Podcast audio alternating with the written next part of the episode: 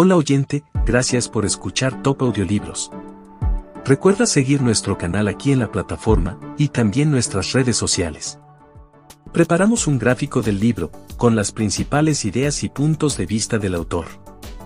Haga clic en el enlace, gráfico del libro, en la descripción, y tenga acceso a un material ilustrado con pasos simples y fáciles, para que sepa todo sobre el libro en minutos.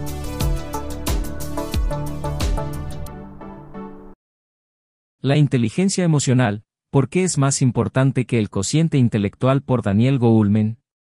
Introducción. Los datos sugieren que la inteligencia emocional predice mucho mejor el éxito que la inteligencia académica en varios aspectos de la vida. Este fue uno de los primeros libros en revisar exhaustivamente la investigación, los conocimientos y las implicaciones de la inteligencia emocional. El libro se organizó en cinco partes sobre el cerebro emocional, la inteligencia emocional, las aplicaciones, las influencias sociales y la alfabetización emocional. En este resumen, hemos consolidado los conocimientos en cuatro secciones para explicar la biología y la neurología detrás de las emociones, los peligros del analfabetismo emocional y cómo desarrollar la inteligencia emocional para obtener mejores resultados. 1. Las emociones y el cerebro humano. Las emociones son fuertes impulsos que nos impulsan a actuar. Son la forma en que la naturaleza guía nuestras acciones, principalmente para ayudarnos a sobrevivir. Cada emoción nos prepara para un tipo diferente de acción. Por ejemplo, la ira aumenta nuestro ritmo cardíaco y la circulación sanguínea para liberar energía y poder enfrentarnos a un enemigo.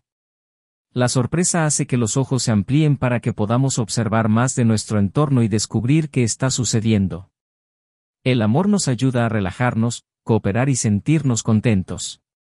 Nuestra composición biológica proviene de 50.000 generaciones de evolución. Sin embargo, nuestro estilo de vida ha cambiado drásticamente solo en las últimas 5 a 10 generaciones. Nuestra evolución biológica no se ha puesto al día con nuestras nuevas realidades, y surgen problemas cuando nuestras emociones no están sincronizadas con la situación.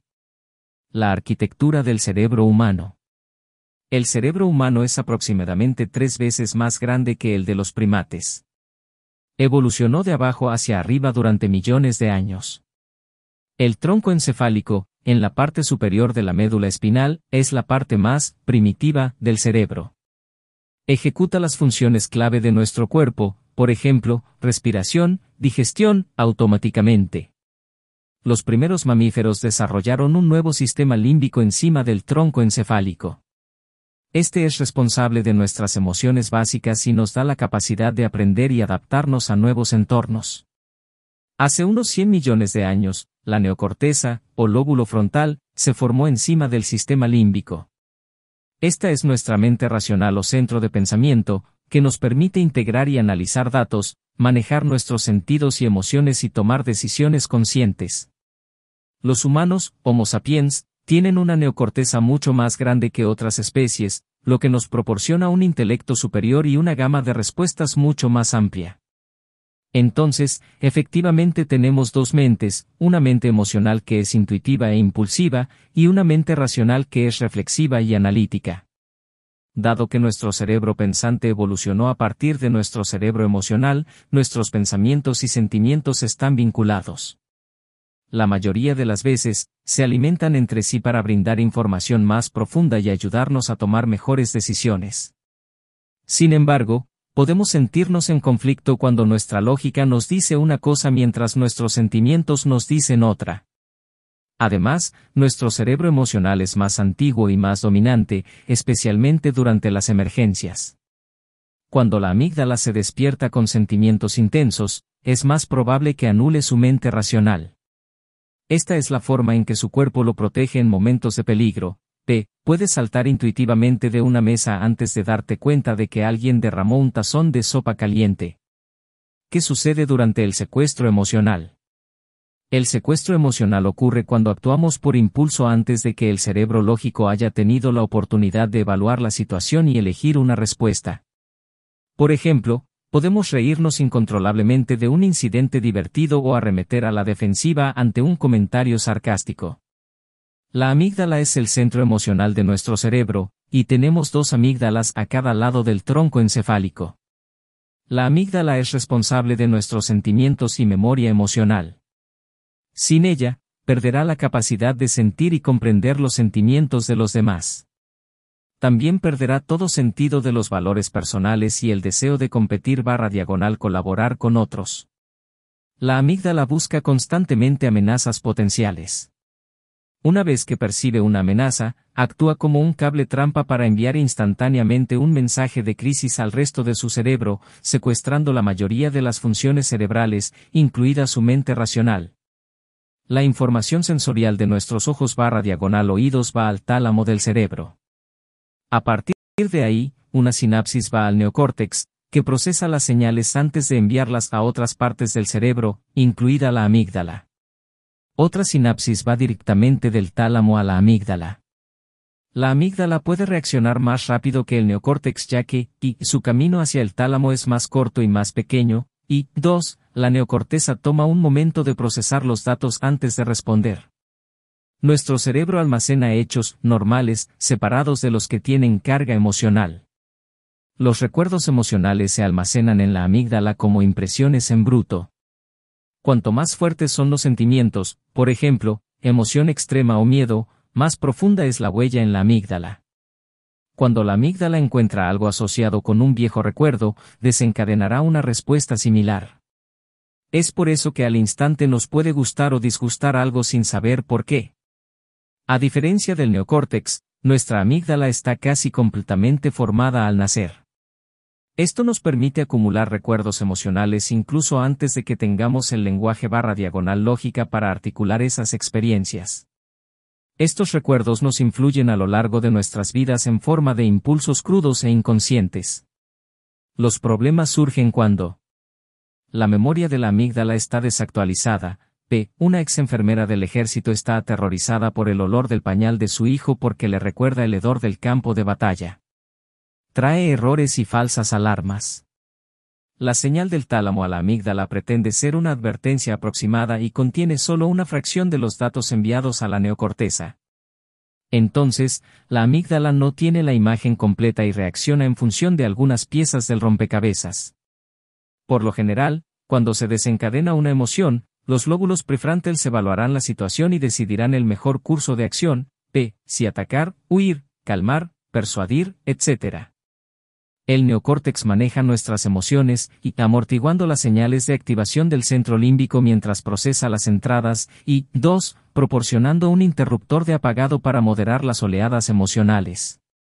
Por ejemplo, sientes una ola de pánico cuando escuchas una serie de disparos, luego te calmas cuando te das cuenta de que solo son petardos. Por lo general, sus pensamientos y emociones racionales trabajan juntos. Necesitas emociones para un pensamiento efectivo, P, para elegir un compañero de vida o para sopesar sus prioridades. Un paciente que perdió el vínculo entre sus dos cerebros durante una cirugía todavía podía pensar lógicamente, pero perdió toda conciencia de sus sentimientos y preferencias.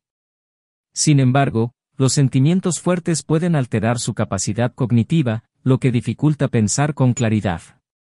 El trauma emocional también puede afectar el aprendizaje y aumentar los riesgos de depresión, alcoholismo, drogas, delincuencia, etc. 1. Inteligencia emocional. La inteligencia emocional se refiere a su capacidad para ejercer el autocontrol, regular su estado de ánimo, empatizar con los demás y motivarse para persistir ante los contratiempos. Las investigaciones sugieren que el cociente de inteligencia de una persona, o sí, representa solo el 20% de nuestro éxito en la vida. El 80% restante proviene de factores ajenos al coeficiente intelectual, como la suerte, la clase social y la inteligencia emocional. No importa cuán inteligente seas, no te irá bien si no puedes controlar tus impulsos emocionales. Se descubrió que los niños y adultos con fuertes habilidades emocionales eran más efectivos, contentos, enfocados y productivos, mientras que tenían menos probabilidades de ser saboteados por la agitación interna. Además, el coeficiente intelectual es fijo, mientras que la inteligencia emocional se puede aprender. Goulman hizo una revisión detallada de las teorías y puntos de vista de numerosos investigadores y psicólogos, y presentó cinco componentes de la inteligencia emocional, y autoconciencia, autorregulación, automotivación, empatía y gestión de relaciones. En sus libros posteriores, los organizó en cuatro categorías, autoconciencia, conciencia social, autogestión y gestión de relaciones. Desarrollaremos los cinco componentes de la IE en las siguientes secciones. Autoconciencia, conoce tus emociones. Se trata de ser consciente de tus emociones a medida que surgen, en lugar de dejarte llevar por ellas. En lugar de golpear a alguien con rabia descontrolada, puedes observar que, estoy furioso con él. Esta conciencia cambia sus actividades mentales a la neocorteza, por lo que sus sentimientos viscerales inconscientes se vuelven conscientes. Puede evaluar su experiencia e incluso notar sus sentimientos acerca de sus sentimientos. Esto le ayuda a elegir sus respuestas y tomar decisiones acertadas. Por ejemplo, si sabe por qué se siente irritable, puede hacer algo para solucionarlo o simplemente ignorarlo y seguir adelante. Cuanto más fuerte sea su conciencia emocional, más consciente será de lo que solía ser inconsciente, p. tus miedos o deseos más profundos. Las personas que son conscientes de sí mismas generalmente tienen más claridad y control sobre sus emociones disfrutan de una mejor salud psicológica en comparación con las personas que se dejan envolver por sus sentimientos o aceptan pasivamente sus estados de ánimo sin tratar de controlarlos. Autorregulación, gestiona tus respuestas. Por lo general, no podemos controlar nuestras emociones cuando surgen por primera vez. Sin embargo, una vez que somos conscientes de ellos, podemos manejar nuestra respuesta para, y determinar cuánto duran esos sentimientos y, 2. Reaccionar de una manera apropiada para la situación. Necesitamos tantos sentimientos, buenos, como, malos. Las personas que experimentan tristeza y dolor intensos aún pueden estar mental y emocionalmente sanas y también sienten alegría y felicidad extremas. Manejar sus emociones implica la capacidad de calmarse a sí mismo para que no se sienta incapacitado por sentimientos de angustia y pueda recuperarse más rápidamente de los contratiempos. La ira, la ansiedad y la tristeza son tres sentimientos comunes con los que las personas luchan. Nos enfadamos cuando nos sentimos atacados física o simbólicamente, p. cuando alguien nos amenaza o nos insulta. La ira trae una ráfaga de energía que nos prepara para la acción, lo que facilita que el próximo sentimiento fuerte desencadene un secuestro emocional. Después de un día frustrante, es más probable que explotes con alguien. No te detengas en las razones de tu ira. Un pensamiento farisaico conducirá a otro para alimentar tu ira. Dar rienda suelta a tu ira también aumenta tu excitación para enojarte más. La mejor manera de saciar tu ira es hacer una pausa lo antes posible y considerar la perspectiva opuesta. Por ejemplo, si un conductor se cruza justo enfrente de usted, puede enojarse por cómo el bastardo egoísta casi lo mata con su conducción descuidada. Difunda su ira reformulando sus suposiciones. P. Considera que es posible que no te haya visto o que tenga una emergencia. Una vez que su ira se ha intensificado más allá de cierto punto, ninguna cantidad de razonamiento ayudará.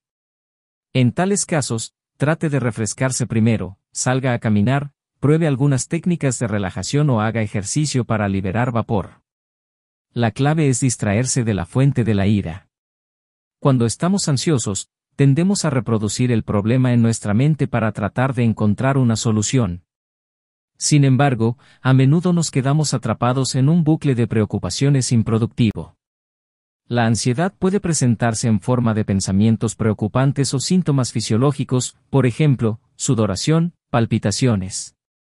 La preocupación crónica tiende a involucrar una imagen catastrófica que conduce a todo tipo de causas y resultados imaginarios. Los que se preocupan crónicamente pueden obsesionarse con problemas improbables y luego convencerse de que habían evitado que ocurriera el desastre en primer lugar. Para superar la ansiedad, y reconozca las señales de ansiedad antes de caer en espiral hacia abajo, 2. Use técnicas de relajación para aliviar su tensión y 3. Desafíe el pensamiento preocupante. Pregúntese, ¿cuál es la probabilidad de que ocurra y qué puede hacer para solucionarlo? Si no hay nada que puedas hacer, entonces no tiene sentido preocuparse. En casos extremos, es posible que necesite medicación o terapia para interrumpir el ciclo de la ansiedad. Nos sentimos tristes cuando hemos perdido algo o a alguien importante.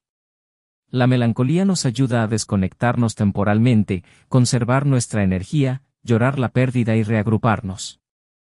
Sin embargo, puede caer en la desesperación si piensa en malos sentimientos sin un curso de acción viable, por ejemplo, pensando en lo cansado barra diagonal inútil que está. Terminas cometiendo errores, siendo despedido, etc. para empeorar tu confianza y tus sentimientos negativos. Para superar la depresión. Cuestionar y reformular los pensamientos depresivos.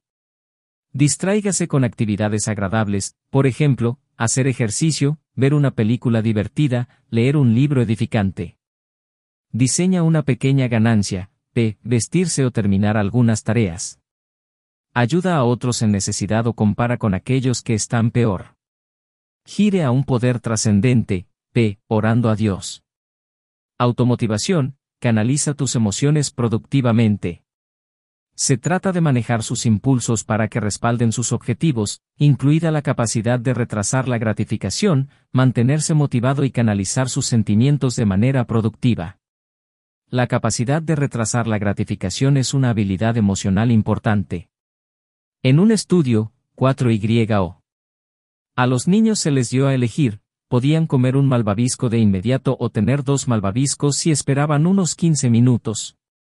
Los niños que resistieron por dos malvaviscos crecieron y se convirtieron en adolescentes más seguros, confiables y socialmente competentes. Manejaron mejor los desafíos y obtuvieron puntajes más altos, en comparación con los niños que no pudieron resistirse a agarrar los malvaviscos. Cuando enfrentamos contratiempos, las personas que se angustian no pueden concentrarse, aprender o resolver problemas de manera efectiva. Aquellos que se mantienen motivados y persistentes terminan teniendo más éxito en todas las áreas de la vida. Nuestros estados de ánimo afectan nuestro estado mental. El mal humor tiende a evocar recuerdos negativos para hacernos más cautelosos y constrictivos. El buen humor, por otro lado, tiende a potenciar nuestra creatividad y capacidad de resolución de problemas. Las personas que están consumidas por las preocupaciones también tienen poca o ninguna capacidad mental para sus tareas. Cuando enfrentamos desafíos, nuestra autoeficacia, la creencia de que podemos prevalecer, predice hasta dónde persistiremos y que también nos recuperaremos de los fracasos. Tener esperanza en el futuro también nos ayuda a dar pasos constructivos hacia adelante, en lugar de simplemente darnos por vencidos. Los optimistas atribuyen el fracaso a algo específico que está bajo su control, p. Fracasé porque usé el enfoque equivocado. Por lo tanto, estarán motivados para encontrar nuevas soluciones. Los pesimistas culpan de su fracaso a una razón amplia más allá de su control, p. Soy demasiado estúpido para hacer esto bien. Michel Csikszentmihalyi usó el término flujo para describir a las personas que están completamente absortas en un estado de máximo rendimiento agradable. Las personas que están en flujo aprenden más rápido, se desempeñan mejor y sienten alegría y satisfacción por la tarea. Esta es la inteligencia emocional en su apogeo, ya que te estás esforzando y aprovechando tus fortalezas internas sin ningún tipo de ansiedad. Para fluir, encuentre una tarea en la que sea hábil, concentre su atención en ella y actúe justo al límite de sus habilidades actuales, para que no esté aburrido ni ansioso. Empatía, reconocer las emociones de los demás. Las personas que son empáticas están más en sintonía con las necesidades y los deseos de los demás, lo que las hace más efectivas en una variedad de interacciones sociales. Sin embargo, para notar e influir en las emociones de los demás, primero debe ser capaz de conocer y manejar sus propias emociones. Los seres humanos tienen una tendencia natural a reflejar o imitar las expresiones o señales no verbales de los demás podemos sentir e incluso atrapar el estado de ánimo de los demás. Las personas que son más enérgicas al expresar sus sentimientos tienden a transmitir sus sentimientos a los demás. Cuanto más en sintonía física estén las dos partes, más sincronizados estarán sus estados de ánimo. Al enviar las señales correctas, los grandes líderes y artistas pueden atraer a una gran audiencia. Thomas Hatch y Howard Gardner identificaron cuatro componentes de la inteligencia interpersonal. Grupos organizadores, para impulsar y coordinar los esfuerzos de las personas. Negociar soluciones, para prevenir, mediar o resolver conflictos. Conexión personal, llevarse bien con los demás empatizando y conectándose con ellos, y análisis social, para identificar y comprender los sentimientos, motivos y preocupaciones de los demás. Las personas que carecen de estas habilidades son socialmente ineptas y torpes en entornos sociales. Tienden a alienarse o rechazarse porque tienen un sentido deficiente del espacio personal, malinterpretan el lenguaje corporal de los demás o no logran proyectar las señales correctas.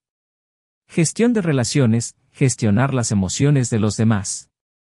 Manejar las relaciones se trata en gran medida de manejar las emociones de los demás, lo cual se aborda parcialmente anteriormente. En la siguiente sección, examinaremos cómo los cinco componentes de la inteligencia emocional se unen para afectar los resultados en varios aspectos de la vida. 1. Aplicar la inteligencia emocional. Inteligencia emocional en el matrimonio. Las tasas de divorcio han ido en aumento, ya que la presión social para que las parejas permanezcan casadas disminuyó a lo largo de las generaciones. La inteligencia emocional es ahora más crucial que nunca para mantener un matrimonio unido. Un punto de partida es reconocer las diferencias de género en el manejo de las relaciones. Desde jóvenes, las niñas son socializadas para ser menos agresivas que los niños. Es más probable que los adultos hablen con las niñas sobre las emociones y se ocupen de sus heridas, mientras que se espera que los niños sean independientes y que se las arreglen los dos géneros terminan con diferentes habilidades emocionales. Los hombres tienden a valorar la independencia mientras que las mujeres valoran la conexión. En un matrimonio, las mujeres suelen preferir hablar sobre los problemas de la relación. Se molestan cuando los esposos evitan tales discusiones o no se dan cuenta de sus sentimientos. Young Gatman ha estudiado a cientos de parejas en un entorno de laboratorio y puede predecir, con un 94% de precisión, si una pareja se divorciará en tres años. Las señales de advertencia clave en una relación incluyen críticas duras que se dirigen a la persona, eres un idiota egoísta, en lugar de una acción, no arreglaste el estante como prometiste. Críticas hechas regularmente con desprecio, incluyendo palabras barra diagonal tono que transmite disgusto o insulto, como zorra o cobarde, y obstrucción, donde una de las partes se retira a un silencio sepulcral. Estos comportamientos causan daño y desencadenan respuestas defensivas en la otra parte, contraataque o retraimiento, para dañar aún más la relación. Hay dos conversiones paralelas en cualquier comunicación, lo que se dice frente a lo que no se dice. Puede decir, te gustaría comprobar por qué los niños están gritando, cuando estás pensando, simplemente no puede molestarse en ayudar. Su cónyuge detecta y responde a los pensamientos barra diagonal sentimientos tóxicos subyacentes, lo que desencadena un secuestro emocional. Cuanto más secuestro emocional ocurre, más difícil es para la pareja recuperarse. Gatman llama a esto, inundación. Cuando un compañero está continuamente inundado, se siente abrumado y piensa lo peor de la otra parte. En esta etapa, incluso un comentario o gesto inofensivo puede provocar una inundación, evitando que la pareja arregle las cosas cordialmente. Los hombres son más propensos a las inundaciones, se activan en niveles más bajos y tardan más en recuperarse. También es más probable que se bloqueen, lo que puede causar una gran angustia emocional a sus esposas. Ella toma represalias criticándolo, lo que solo lo dispara más, y la situación se sale de control. Hola oyente, gracias por escuchar Top Audiolibros. Recuerda seguir nuestro canal aquí en la plataforma y también nuestras redes sociales. Preparamos un resumen gráfico con las principales ideas y enseñanzas de este increíble bestseller. Haz clic en el enlace, gráfico del libro, en la descripción, para tener acceso a un material donde combinamos los estímulos mentales perfectos para que conozcas y comprendas las grandes intuiciones del autor.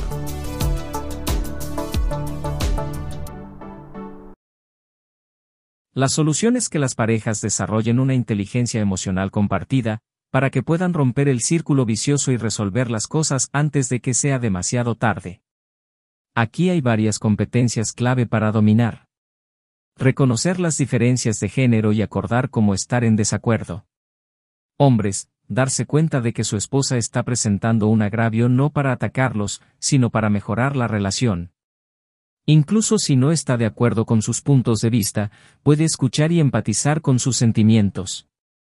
A menudo se calmará una vez que se sienta escuchada. Mujeres, tengan cuidado de no usar críticas personales o mostrar desprecio.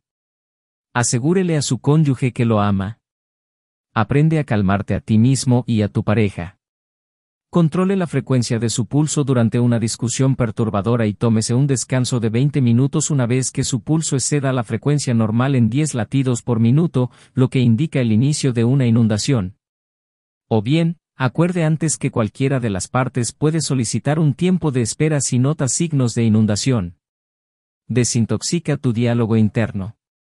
Atrapa tus pensamientos barra diagonal sentimientos negativos de victimización o santurronería, por ejemplo, no me merezco esto. Haga una pausa para buscar pruebas de lo contrario. Use la fórmula XYZ de Einginot para expresar una queja de manera constructiva, cuando hiciste X, me hizo sentir Y, y preferiría que hiciera Z en su lugar. Escuchar y empatizar. Aprenda a escuchar más allá de la ira. P. Si tu esposa grita, deja de interrumpirme, concéntrate en el mensaje, y deja que termine, en lugar de en su tono. Cálmate lo suficiente como para escuchar los sentimientos detrás de las palabras, si puedes empatizar o reflejar los sentimientos de tu pareja, calmará rápidamente los sentimientos negativos. Para cambiar a lo positivo, exprese su amor por ellos, respete su punto de vista, incluso si no está de acuerdo con él, y exprese algo que aprecie de ellos. Tales respuestas no se desarrollarán de la noche a la mañana. Debes practicar lo suficiente hasta que se conviertan en tu respuesta predeterminada durante una crisis emocional. Inteligencia emocional en el lugar de trabajo. La satisfacción laboral puede verse impulsada por las competencias emocionales, P. Estar en sintonía con los sentimientos propios y ajenos, la gestión eficaz de conflictos y la capacidad de trabajar regularmente en flujo. Por otro lado, la baja moral y los trabajadores acobardados a menudo conducen a una menor productividad, más errores y accidentes. Los gerentes pueden aplicar la inteligencia emocional de tres maneras clave. Dar retroalimentación de manera efectiva. Necesitamos retroalimentación para saber qué se espera de nosotros, dónde estamos y dónde mejorar. Evita las críticas personales duras o las quejas generales como, siempre la cagas. Estos son contraproducentes ya que la parte receptora simplemente se pondrá a la defensiva e ignorará el mensaje. En su lugar, concéntrese específicamente en lo que se hizo bien, lo que se hizo mal y cómo se puede cambiar. Lo ideal es hacerlo cara a cara. Aprovechando la diversidad. La diversidad en el lugar de trabajo puede mejorar la creatividad y el espíritu emprendedor y proporcionar una ventaja competitiva real en un mercado global.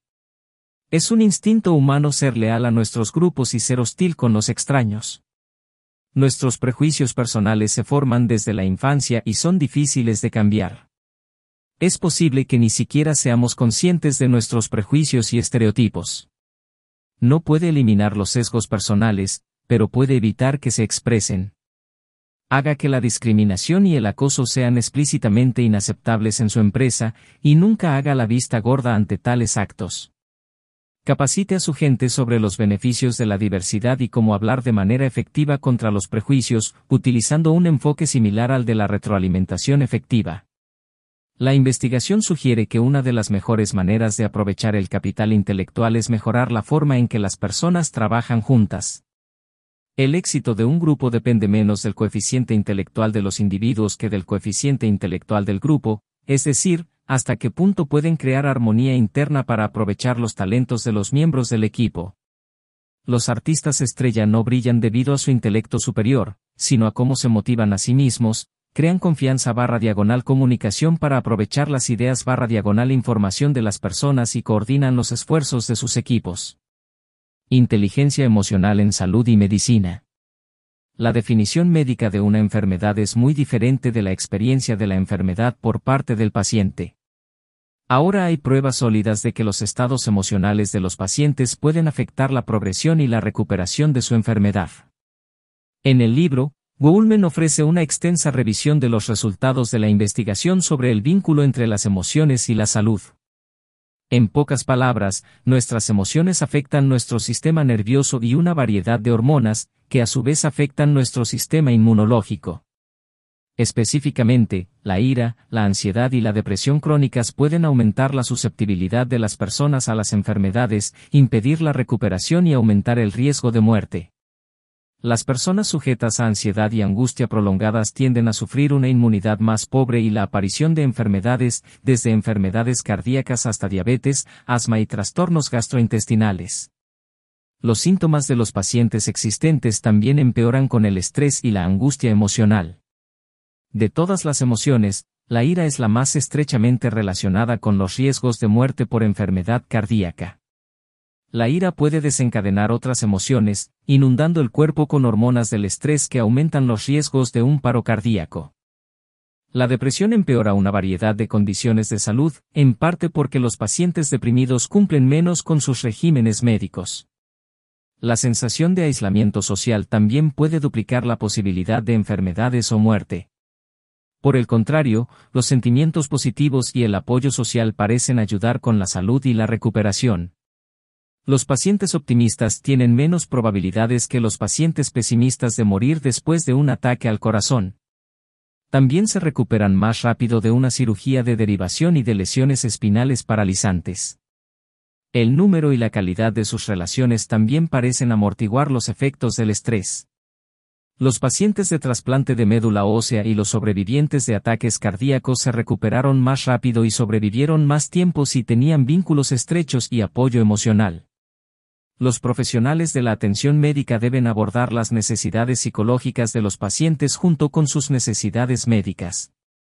Enseñar a los pacientes a utilizar técnicas de relajación y calmarse a sí mismos, incluidos el enfado crónico, la ansiedad, la depresión y el pesimismo. Los pacientes con ataques al corazón que recibieron entrenamiento para controlar la ira tuvieron tasas de ataque al corazón un 44% más bajas. A los pacientes médicos que recibieron psicoterapia además de cirugía barra diagonal medicamentos también les fue mejor que a los que solo recibieron tratamiento médico. Anímelos a obtener apoyo social. Los pacientes con cáncer de mama avanzado sobrevivieron dos veces más cuando asistieron a reuniones semanales con otros pacientes, en comparación con aquellos que se las arreglaron solos aborde las preguntas sin respuesta de los pacientes, que pueden generar temores e incertidumbre, ofreciendo información de manera proactiva o dando a las pacientes opciones para la autoinvestigación.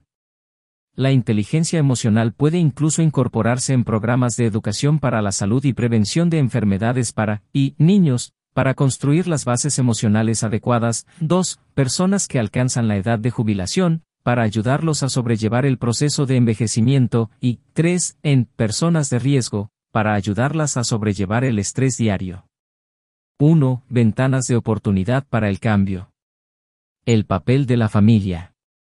Los niños aprenden sus primeras lecciones sobre las emociones a través de la vida familiar. Desde que están en la cuna, los bebés comienzan a desarrollar un nivel básico de confianza barra diagonal desconfianza en las interacciones humanas, si sus necesidades serán notadas y atendidas cuando lloren. A la edad de 3 o 4 años, el cerebro de los niños pequeños alcanza dos tercios del tamaño de un adulto, la angustia durante este periodo puede afectar los centros de aprendizaje del cerebro con implicaciones a largo plazo.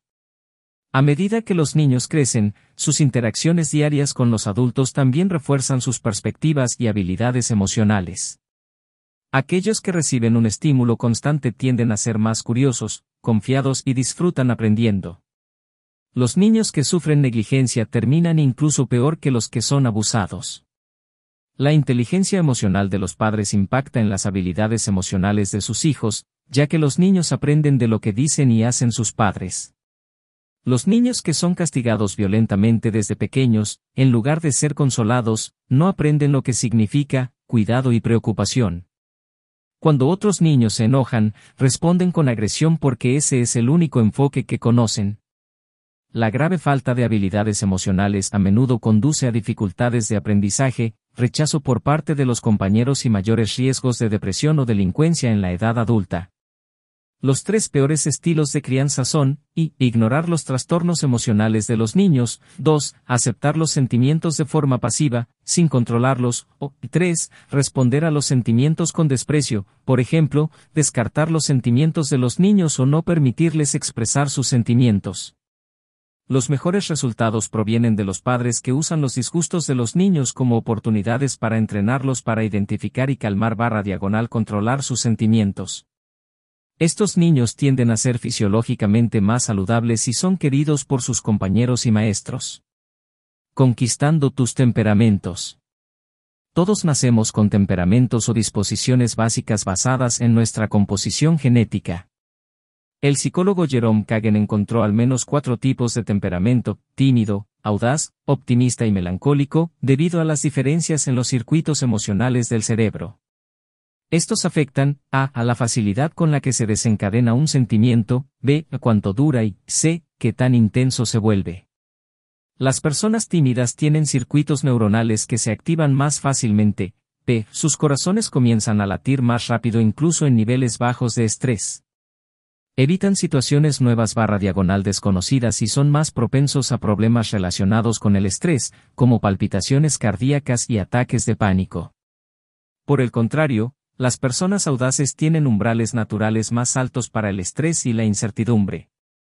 Las personas optimistas tienen más actividad en sus lóbulos frontales izquierdos, asociados con estados de ánimo positivos. Pueden permanecer imperturbables y alegres sin importar la situación. Por otro lado, las personas melancólicas tienen un lóbulo frontal derecho más activo. Son más propensos a estados de ánimo negativos y trastornos emocionales. Tales diferencias genéticas permanecen con nosotros de por vida, pero nuestras predisposiciones innatas pueden verse magnificadas o atenuadas por nuestras experiencias infantiles.